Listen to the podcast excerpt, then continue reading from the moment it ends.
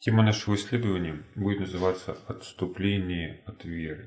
Начнем мы исследование со слов апостола Павла, записанных в первом послании Тимофею, 4 главе. Прочитаем с первого по пятый текст сначала. Я буду читать, где слова звучат в переводе Кассин, а вы следите по синодальному переводу. А Дух явственно говорит, что в последние времена отступят некоторые от веры, внимая духом обольстителям и учением бесовским, в лицемерие лжецов с пораженной совестью, запрещающих вступать в брак и заставляющих воздерживаться от разных видов пищи, которые Бог сотворил, чтобы верные и познавшие истину, вкушали их с благодарением. Потому что всякое творение Божье хорошо, и ничто не должно быть отвергаемо, если принимается с благодарением, ибо оно освящается Словом Божьим и молитвой.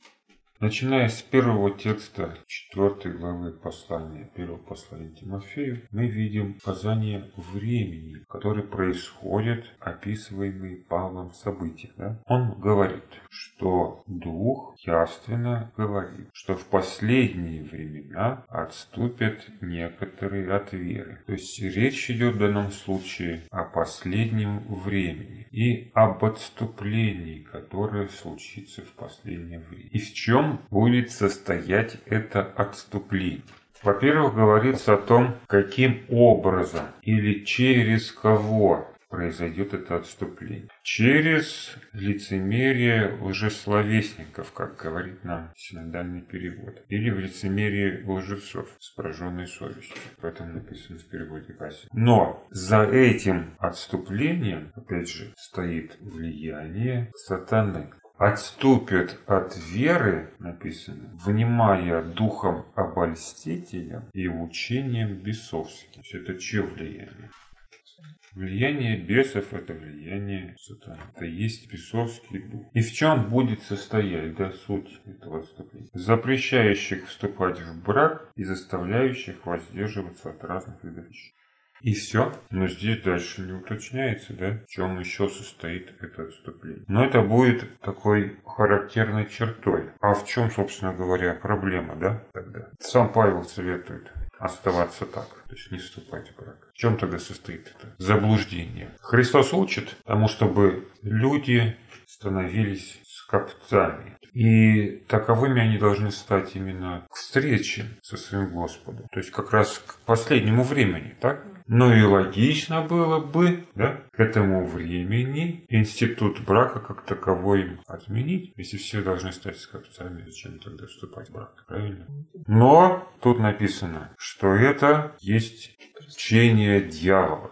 А в чем суть состоит вот учение Христа о скопцах? Вот давайте прочитаем. 19 глава Евангелия от Матфея, начиная с третьего текста.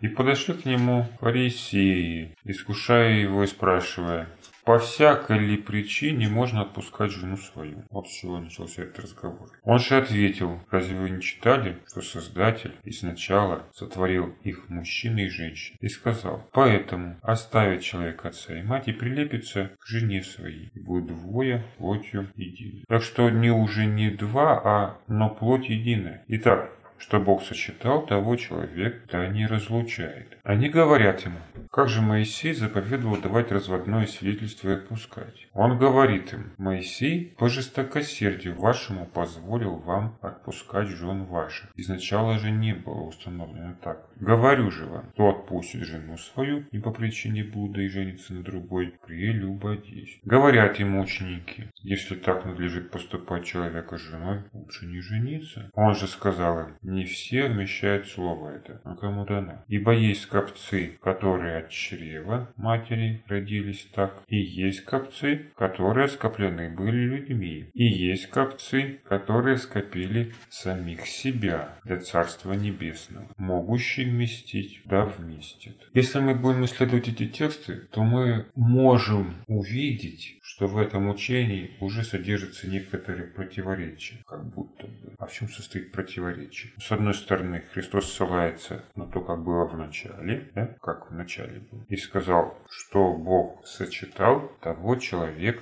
да не разлучает. А с другой стороны, говорит о скопцах, что вообще не предполагает какие-либо интимные отношения. Но как мы видим из вопроса фарисеев и ответа им Христа, то причина для развода, о которой они говорят, называется здесь отнюдь не духовная. То есть человек отказывается от семейной жизни не потому, что решил стать скопцом, отцом, а для того, чтобы разнообразить свою интимную. Вот обратите внимание, он говорит так. Говорю же вам, кто отпустит свою жену свою не по причине блуда и женится на другой, прелюбодействует. То есть, если человек желает посвятить себя Богу, оставив интимные отношения, тогда о каком браке может быть речь да, после этого развода? То есть в мотивах человека без основания, законного основания, завести новые отношения с другим человеком, с другой женщиной. По этой причине это называется чем? прелюбодеяние. То есть фактически это то же самое прелюбодеяние, только в рамках закона. Потому что основа прелюбодеяния это что? Похоть. Одним словом, похоть. Но, соответственно, и причиной развода в данном случае что является? Тоже похоть. И вот они ссылаются на Моисея и говорят, ну Моисей же разрешил, да? Моисей же разрешил. А Христос как говорит? Разрешил по какой причине? По жестокосердию. О чем это говорит? Что раньше они так, как вот предлагает им Христос, не могли жить, обходиться без разводов. Но если есть раньше, значит о чем говорит? Что теперь-то дела обстоят иначе, и позволяет ли он в этом случае разводиться, вот как раньше? Нет, это не допускается уже, сейчас, вот, в данный момент. Но и как мы можем увидеть, читая дальше слова Иисуса Христа, что и сегодняшний момент, когда не допускается какой-либо развод, тоже может стать раньше, и тем раньше, то есть уйти в прошлое. По какой причине? По причине прихода Небесного Царства. Ибо как говорится уже в 22 главе Евангелия от Матфея, в 30 тексте, в воскресенье не женятся, не выходят замуж, но пребывают как ангелы Божии на небесах. Так может быть, если ты уже женился, то тогда разводиться нельзя, да? А если ты не был женат, то лучше, как пишет апостол Павел, оставайся так. А если женился, все, да? Можно подумать так. И это бы не противоречило как бы учению Христа, о котором мы читаем уже в 22 главе Евангелия Матфея. Ибо в воскресенье не женится, не выходит замуж. То есть, как бы тот, кто не был женат, да, или не был замужем, этого уже не будет в воскресенье, не будет этого делать в воскресенье по достижении. А получается, те, кто раньше уже женился, вышел замуж, что с теми? А им разводиться нельзя. Да? Так можно было бы подумать, ну, выкручивая под себя эти слова, если бы не контекст самой 22 главы. Да? Почему? Потому что Опять же, ответ этот обозначен самим вопросом, который был задан уже садукеями Иисусу. Учитель, это 24 текст 22 главы. Моисей сказал, если кто умрет, не имей детей то брат его пусть возьмет за себя жену его и восстановит семя брату своему. Было у нас семь братьев. Первый, женившись, умер, и, не имея детей, оставил жену свой брату своему. Подобно и второй, третий, даже до седьмого, то есть умирали, не имея детей, и оставляли жену следующему. После же всех умерла и жена. Итак, в воскресенье, которого из семи будет она женою, ибо все имели. Иисус сказал им в ответ, заблуждайтесь, не зная Писаний, ни силы Божьей. Ибо в воскресенье не женятся, не выходят замуж, но пребывают, как ангелы Божьи на небесах. То есть контекст говорит о том, как раз, что жена, эта женщина, многократно была в браке. Но когда она будет воскрешена, она уже не будет никому женою. Соответственно, если, если с наступлением Божьего Царства упраздняется брак как таковой, и люди пребывают как ангелы Божьи на небесах, то есть у ангелов Божьих нет семей, да? Нет семей, нет детей, подавно нет никаких там интимных отношений, то, говоря о будущем, действительно важно, в каком состоянии человек попадает Небесное Царство. То есть, чтобы ему в это царство войти, чтобы быть готовым войти в это царство, ему нужно прийти в то состояние, о котором говорит Христос, стать фактически скопцом. А ведь нельзя разводиться, да? Но это на самом деле одно другому не противоречит. Почему? Потому как говорят ученики, если так надлежит поступать человеку с женой, лучше не жениться. Со временем отношения, даже интимные отношения, исчерпывают сами себя. И человек постепенно приходит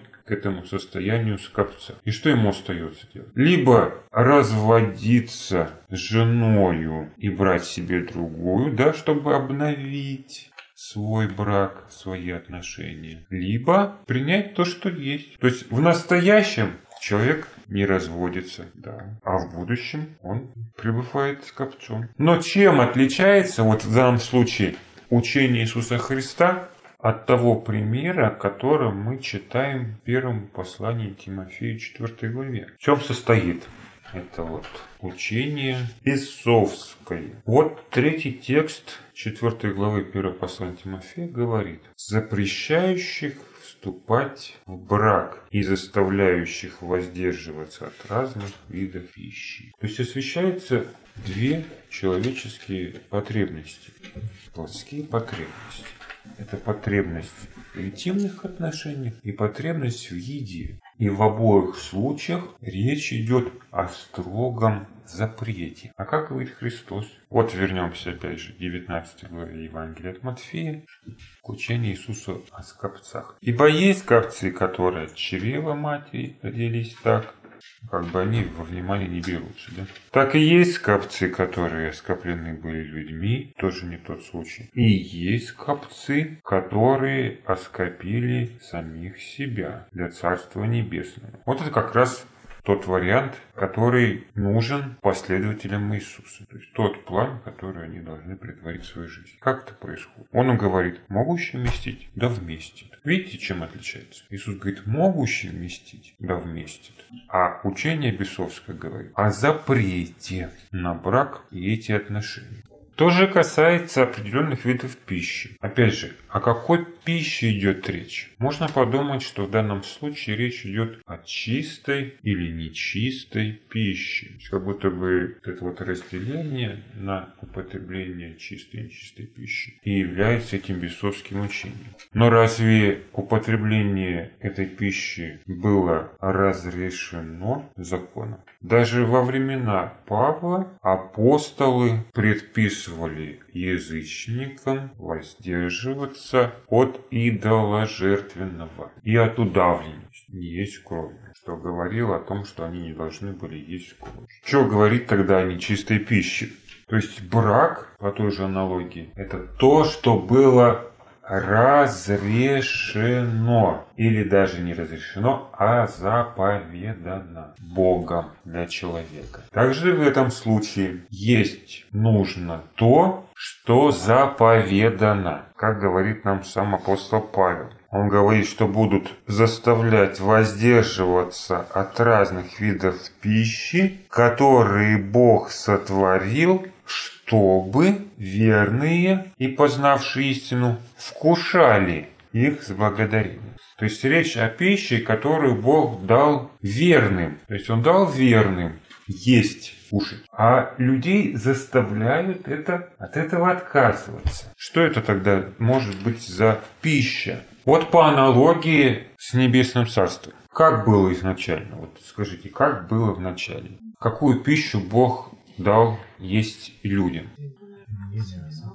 Зелень, травную, все сеющее семя. То есть все это было в пищу человеку. было дано в пищу. Но со времени потопа, когда рацион питания стал весьма скудным, Бог разрешает, а лучше сказать заповедает, есть то, что движется, то есть пищу животную, пищу животного происхождения. Но в употреблении этой пищи накладывает свои ограничения, как и в вопросе с браком. Да? Ограничения есть. Нельзя прелюбодействовать, седьмая заповедь говорит. А Иисус еще дополняет, что нельзя и разводиться, потому что это тоже будет прелюбодеяние. Но когда люди придут в Божье Царство, они разве будут вступать в брак? Будут жить с семьей? Нет. А будут ли они есть мясную пищу, убивать, проливать кровь животных и есть для того, чтобы утолить свой голод? Нет. Конечно, этого не будет, да? И у людей возникает какая мысль, логичная мысль, что тогда от этой пищи мясной необходимо заранее отказаться. Ну правильно же, так?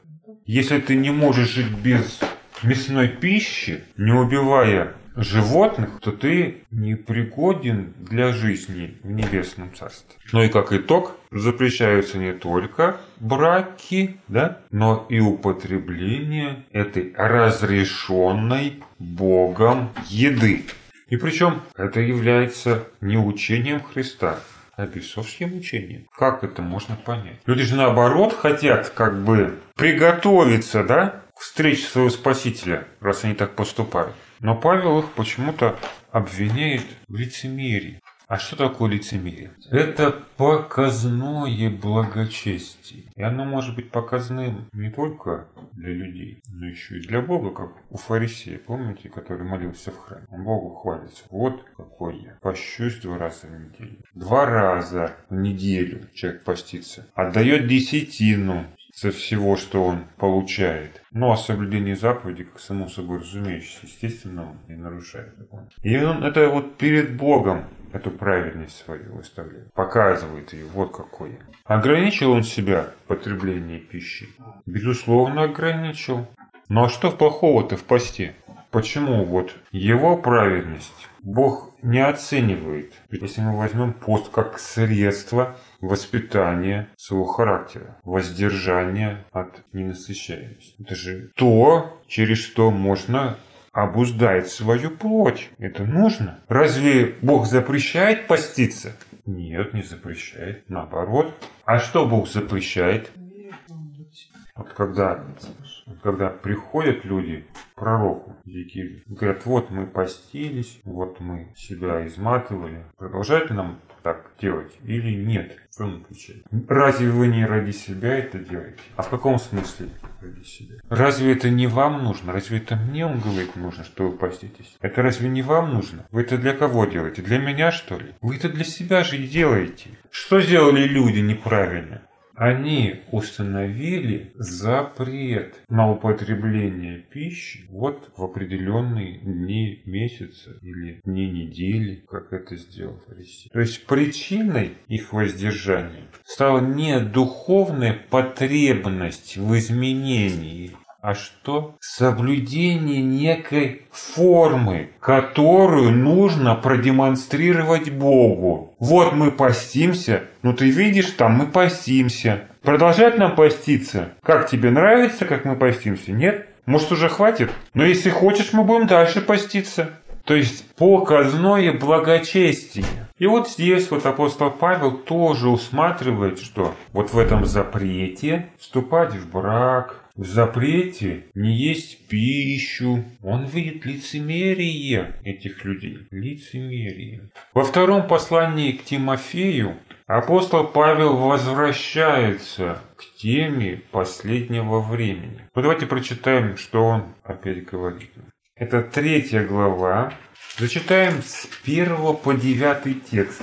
Опять же, буду читать в переводе Касина, да? чтобы у вас было с чем сравнить. Знай же, что в последние дни настанут времена тяжкие, ибо будут люди самолюбивы, сребролюбивы, хвастливы, высокомерны, хулители, родителям непокорны, неблагодарны, неблагоговейны, без любви, непримиримы, клеветники, безудержны, бесчеловечны, враги добра, предатели, безрассудны, горды, сластолюбивы более, чем боголюбивы, имеющие внешность благочестия, силы же его отрекшиеся, и от таких отвращайся. Ибо к ним принадлежат те, которые прокрадываются в дома и пленяют слабых женщин, обложенных грехами, водимых различными похотями, всегда учащихся и никогда не могущих дойти до познания истины. Как и Иоанний и Амрий воспротивились Моисею, так и они противятся истине, люди с развращенным умом, неиспытанные век.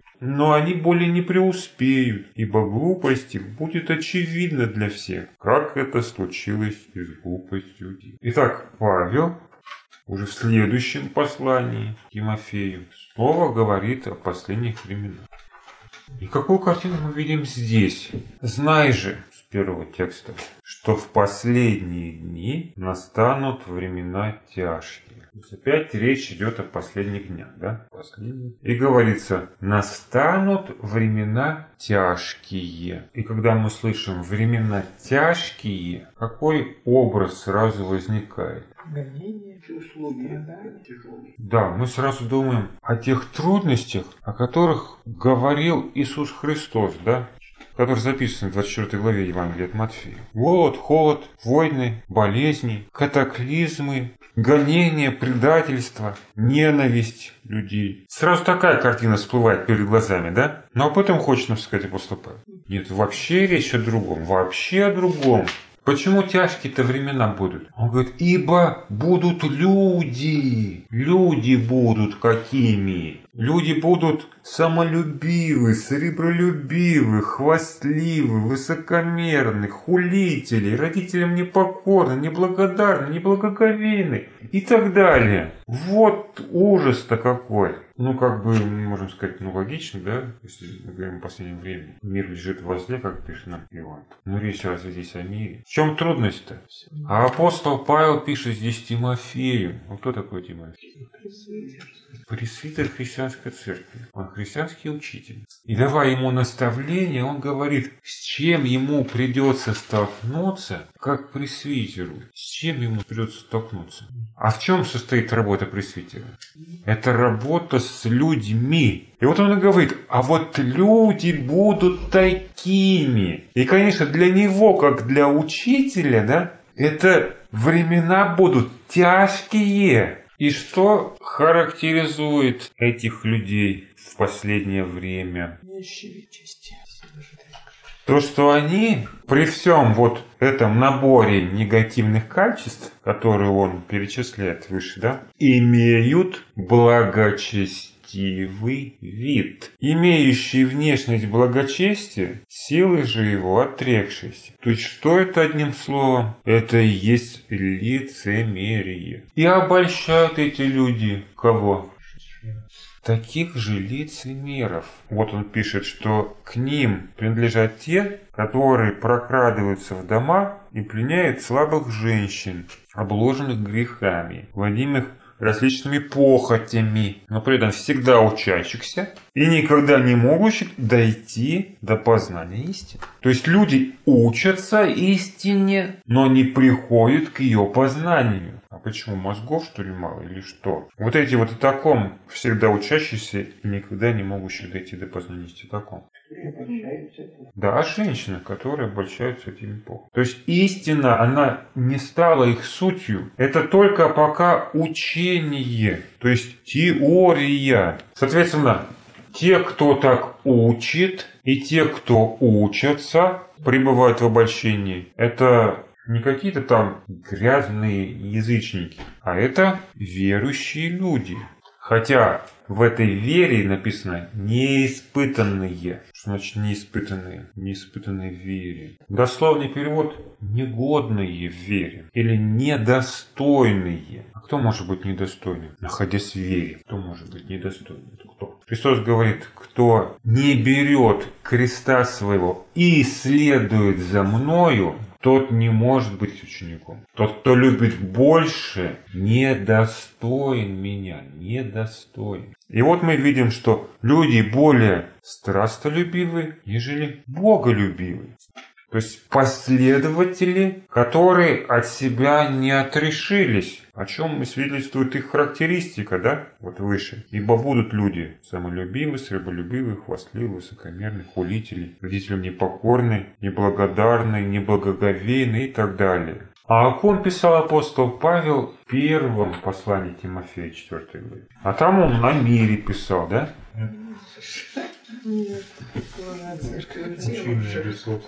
Первый текст 4 главы первого послания Тимофею.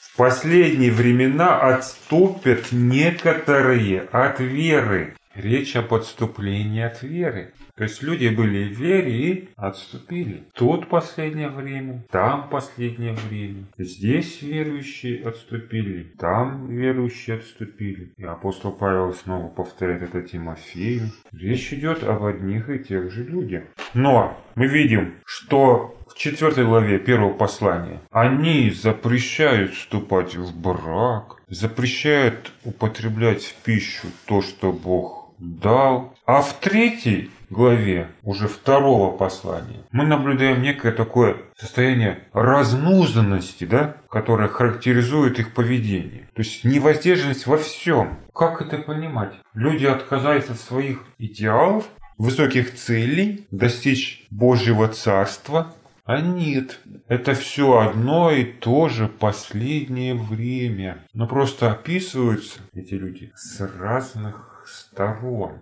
С одной стороны, они такие благочестивые, что у них даже брак и еда под запретом находится. А с другой стороны, они ведут себя очень развязно. И в этом суть лицемерия. В этом смысл учения сатаны. То есть, с одной стороны, люди стремятся все запретить. Все запретить. А с другой стороны, в других вопросах, позволяют себе все. Вот здесь у них запрет, а тут полная свобода. Почему запрет может быть учением от сатаны? Полный запрет может быть учением от сатаны. А вот если это не противоречит, ведь Христос сказал, что должны стать скопцами. Но вот люди запретили браки. В Небесном Царстве не будем мы есть мясо. Ну, соответственно, нужно от него отказаться. Так ведь? Ну, логично, конечно. Вот запрет.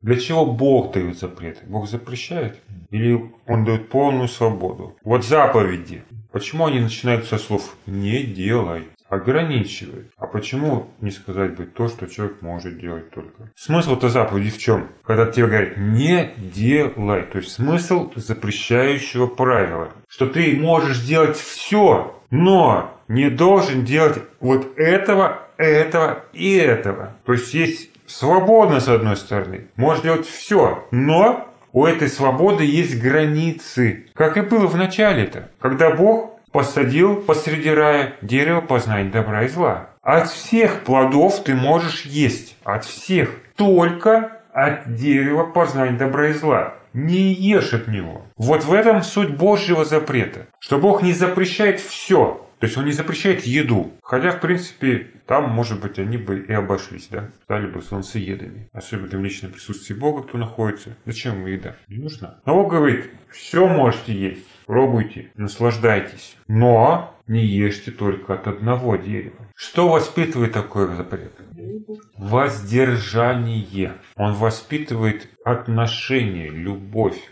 То есть через это дерево человек мог познать либо зло, либо добро. Дерево познания добра. Бог хотел, чтобы он познал добро. Не чтобы он съел и познал зло, а чтобы он, проходя мимо, каждый раз воздерживался, отказывался от этого желания, хотя он может все. То есть все, да вот чего-то вот ты не можешь. Сделай это для Бога. И вот в этом будет познание добра, познание любви. А если бы он запретил все деревья, мог бы начаться этот процесс, когда человек выбирает, отказывается, распинает свои желания. Вот он все может, а вот здесь не может. А когда ничего нельзя, ну и что? Ну, ничего нельзя. Он даже и не смотрит, даже и не пробует, и не пытается. Или если бы он все разрешил, что было бы? Ничего бы не было, опять же. Как бы греха бы не было, да, но не было бы и любви, не было бы искушения, не было бы сопротивления греху, не было бы борьбы, не было бы самоотречения, не было бы любви. Людям проще на все наложить запрет, чем бороться с искушениями. Поэтому дьявол им как предлагает? Он либо им полную свободу предлагает, либо запрещает сразу все, а часто совмещает одно с другим. То есть одно что-то вообще запретил, а на другое даже можно внимания не обращать. Да какая разница, да? Ну пусть я наглый, пусть я гордый, пусть я напыщенный, пусть я злоречивый, хулитель и неблагодарный, непокорный своим родителям, ну я вон не ем мясо вообще и отказался от интимных отношений. Вот. Не то, что вы все грешники. Там. Для чего тогда человек отказывается? Для чего он вето налагает на то, что Богом допускается еще, допустимо, да? Ведь нет запрета. Кто может вместить, тот пусть вместит, говорит Христос. Запрета-то нет. Правильно. Человек делает это не для того, чтобы полюбить, не для того, чтобы бороться с искушениями, не для того, чтобы стать лучше, не для того, чтобы воспитать в себе характер и правильные отношения, а для того, чтобы просто этим гордиться и все. Для того, чтобы оправдывать себя этим и успокаивать свою совесть, когда ведешь себя в других вопросах совершенно неадекватно, не соответственно тому образу, которым говорит нам Священное Писание. И вот в этом будет состоять отступление последнего времени. Отступление, которое будет не в мире, да, о котором а тут же Павел пишет в послании фессалоникийцам. Человек греха, сын погибели. Но там нет ничего из того, что он перечисляет в послании Тимофею. Это другая тема. Отступление, которое произойдет в Божьем народе, будет связано, с одной стороны, с запретом браков и определенной пищи, как мы уже выяснили, мясной. И, с другой стороны, с вопиющим разнозанным отношением, жизнью, которая лишена самоотречения и несения личного креста. Потому что людям проще жить в этой форме, чем действительно меняться, борясь на кресте с собой. И с кем апостол Павел сравнивает таких людей? Вот во втором послании, третьей главе, начиная с восьмого текста, можно найти сравнение. Как и они и Иамврий воспротивились Моисею, так и они противятся истине. Люди с извращенным умом, не испытанные в вере, или непригодные в вере, как можно сказать, недостойные Иисуса. Но они более не преуспеют, ибо глупость их будет очевидна для всех, как это случилось и с глупостью тех. Вообще в Писании мы не читаем ничего об Иоанне и об Иамвре. Такие имена мы находим только в Торгуме. Это устная Тора, еврейское предание – и названы ими жрецы фараона, которые творили чудеса, соревновались с Моисеем в ответ на те казни, которые Бог наводил на Египет. То есть соперники, которые возникли у Моисея в его желании вывести народ из Египта. А почему они немного успеют? Написано, они более не преуспеют, ибо глупость их будет очевидна. Когда стало очевидно, что эти жрецы, о которых говорится в книге Исход, вводят в заблуждение фараона. Когда это стало очевидно. При очередной язве, да, это, как вы помните, были мошки, они попытались повторить за Моисеем это чудо. И у них это не получилось. И что они сказали? Они сказали, это перст Божий, это перст Божий. Как если это перст Божий, то для этого что? Написано, они пытались повторить это чарами своими. То есть, понимаете, вот то, что было у Моисея, это был перст Божий. А то, что было у них, это было обольщение. Это было обольщение людей. И поэтому они и про Моисея думали, что это что? Просто фокусы такие. Он их обманывает. Никуда не надо уходить. Он их просто вводит в заблуждение. Но когда они не смогли за ним повторить, они развели руками. О, да, это перст Божий признали. А это началось только с казнями. То есть разоблачение это произошло только во время четвертой казни египетской. То есть началом этих судов. То есть до этого момента, до четвертой казни, они еще могли вводить в заблуждение и заблуждаться. Но если это мы будем перекладывать на последнее время, да, на суд, который Бог приготовил Божьему народу, речь об этом, да, в этих людях, то по четвертой трубе уже будет как-то поздно менять свою точку зрения. Ведь в это время уже пройдет запечатление. Поэтому и имеет значение, вот в этом и смысл данного предупреждения, которое мы читаем в послании к Тимофею. Понимаете? Потому что когда объявится, когда уже станет известно, очевидно, уже будет поздно. А так что бы не подождать, да, просто? Просто бы не подождать. Ну что, ну саму, сами себя изобличат, да, эти люди? Написано же, да? Глупость их будет очевидно для всех. Для всех будет очевидно. Так что писать об этом, да? Зачем бумагу морать, чернила переводить, шкуры животных тратить на всякие там свитки? Если все это будет очевидно, так проблема в том, что когда это будет очевидно, будет уже поздно. Люди уже сделают свой выбор. А вот эти лжеучения – это отступление, которое произойдет. Оно будет дано людям в качестве искушения в эти последние дни, чтобы каждый мог сделать свой собственный выбор. Показать, что он любит больше, себя или Бога. Что он хочет измениться, реально измениться, или просто показать другим, Богу, свою праведность. В связи с этим вопросом мы можем обратить внимание на другие слова апостола Павла, записанные уже в другом послании, в первом послании к Коринфянам, 6 главе. 12 текст. «Все мне позволительно, но не все полезно». Или, как говорится в переводе Кассина, «Все мне позволено, но не все на пользу. Все мне позволено, но ничто да не обладает мною». И как ни странно, в этом случае тоже речь идет о чем?